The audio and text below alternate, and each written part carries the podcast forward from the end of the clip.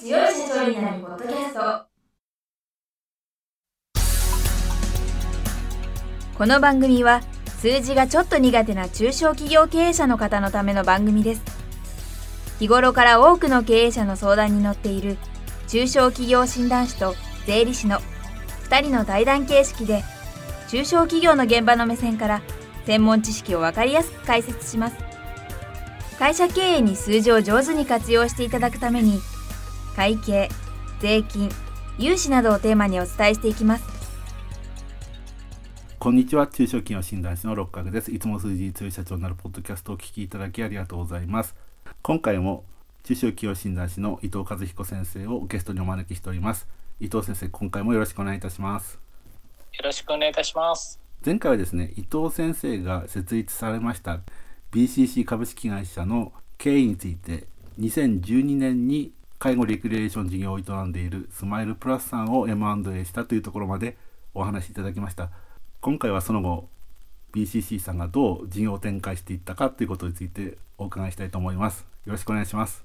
よろしくお願いいたします。前回2012年10周年のタイミングでスマイルプラス株式会社という会社を M&A をさせていただいてあの介護レクリエーションというものを中心にヘルスケア関連のビジネスに参入したところをお話をさせていただきました。であの実を言うと、まあ、本当のあの2002年に創業しました営業創造株式会社 IT の営業を支援する IT 営業ソーシングだけで上場を目指してたんですけれども、まあ、リーマンショックの影響を受けそれだけでは難しいというふうなことで、まあ、それを乗り越え2012年にスマイルプラスを M&A しこれで IT IT エイジング事業という創業からの事業と、まあ、ヘルスケアビジネス事業という M&A をさせていただいたこの2つの事業をですね持って、まあ、成長を続けるようなことができるようになりました。で最終的に、まあ、株式上場を目指そうと最終的に株式上場の審査に向けて本格的にやっていこうというふうに考えたのが2016年でございます。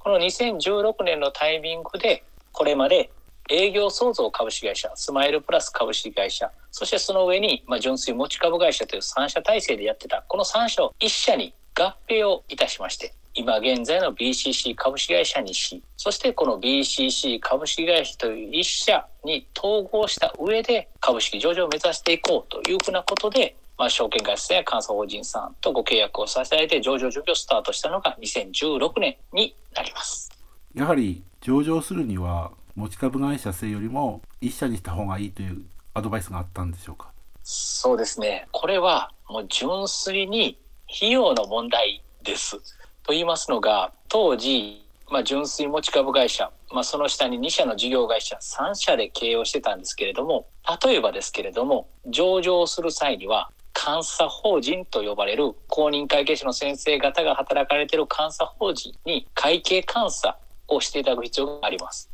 大体1社あたりですね、まあ、1000万近い年間での金額がかかります。3社あれば、まあ、3倍とは言わないですけど、少なくとも2倍くらいはかかりますよっていうようなことを監査法人の先生から言われまして、そうすると年間にかかる費用が、まあ、例えばですけども、まあ、1000万なのか2000万なのか、やはり年間1000万費用が大きくなるというのは、今もですけども、当時さらに規模のちっちゃかった当社にとっては非常に大きなことでございまして、むしろ会社を一つに合併をすることでですね、例えば監査法人の費用が安くなるであるとか、あとは、例えば内部監査室みたいなものを作るのでも、3社あれば担当が当然3人いります。兼務はできませんので、そういったやはり内部のコストもどんどん上がっていく。そういったコスト面、費用面を考えた際に、やはり合併しないと、当時の売上規模、利益から考えると、まあ、とてもじゃないですけども、上場を目指していくのは難しいじゃないか。そういったアドバイスを、それこそ監査法人さんや証券さんからもいただいて、最終的な合併という判断をしたっていうのが2016年でございます。わかりました。純粋持ち株会社方式っていうのはそれなりのメリットはあると思うんですけれども、あのおっしゃる通りでして、はい、これは実は非常に規模が小さい中で経営責任を明確にしようということで実は当時の営業創造株式会社は今の当社の専務の安原に社長を任せまして新規事業の方のスマイルプラスの社長を私が引き受け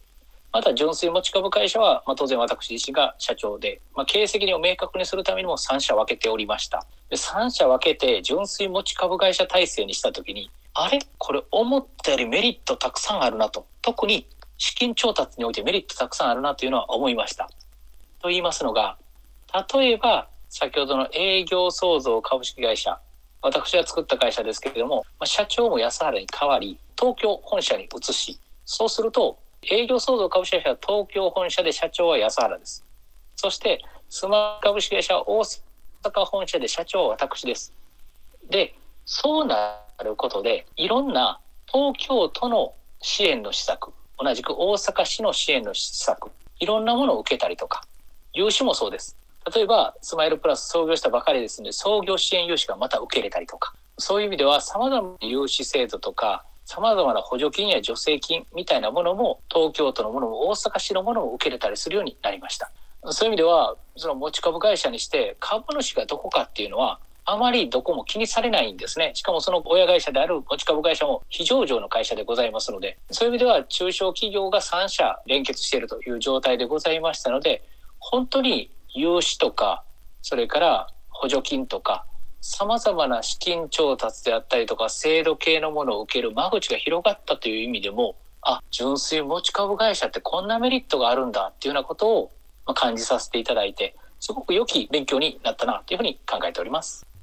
確かに持ち株会社ですと、その傘下の子会社はそれぞれ自由度が高まりますし、支援も受けられるってことになりますから、メリットはあったわけですね。そうですね。まさにその株式上場を目指さないのであれば、この純粋持ち株会社体制というのは、すごくいい体制だなというふうに当時思っていました。でも上場を目指すために一社にしたということで、それで本格的に上場に向けてステップを踏んでいったということですね。はい。おっしゃる通りです。もうこの2016年から本当にノンストップで、とにかく株式上場まで走っていこうということで、経営幹部の皆とも話し合いまして創業時から上場したい上場したいというふうに言っておりましたしそれをずっと目指してたんですけども最終的にこの2016年が本当の意味での上場に対してのキックオフになったかなというふうに思っております実のこと言うと上場するってすごくパワーが必要だと考えてるんですけども新たな人材を雇ったりとかはしたんですか？はい。ここは多分当社の特徴でもございまして、当社の常務 CFO の岡林というものが2006年からですね、まあ、一緒に仕事をしてくれてるんですけれども、まあ、本当にその常務の岡林もですね前職で一緒にお仕事させてもらっててうちの社に来てくれましたで彼は前職で上場準備を一通り経験してくれておりましたので、まあ、そういう意味では上場というものをまあよく理解をしてうちの社に来てくれましたでそれ以外のメンバーは新たに上場のために採用したのではなくてですね、ほとんどが実は創業時からいてくれたメンバーが、えー、管理本部の中心であり、まあ、それから上場準備の中心になってくれていたっていうのが、まあ、当社の一つの特徴かなと。あのもちろん上場準備の過程で管理本部をどんどん増強していかないと、えー、追いつきませんし、まあ、上場するためにむしろ必要でございますので、まあ、新規に、まあ、上場のために、えーと、管理本部のメンバーを増やしたということはありますけども、まあ、それはどちらかというと上場のためだけにというよりも、まあ、経営管理をですね、きちんと高めていくために採用したというふうにご理解いただいた方がいいかなというふうに考えております。なんか理想的な感じですね。やはりそうですね、そういう意味では、メンバーに関しては本当に恵まれたなというふうなことと、創業時からの上場したい、上場したいと言い続けてましたので、